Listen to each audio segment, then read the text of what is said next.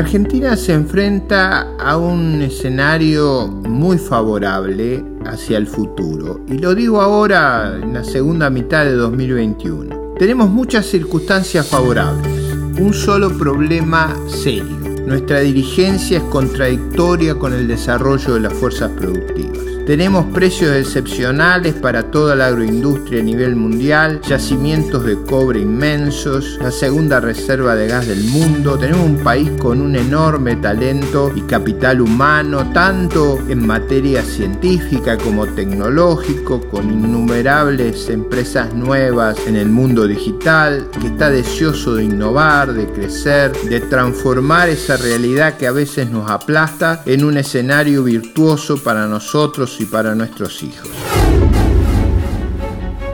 ¿Por qué entonces la Argentina está bloqueada? Está bloqueada prácticamente hace más de 70 años. ¿Por qué nos cuesta tanto crecer?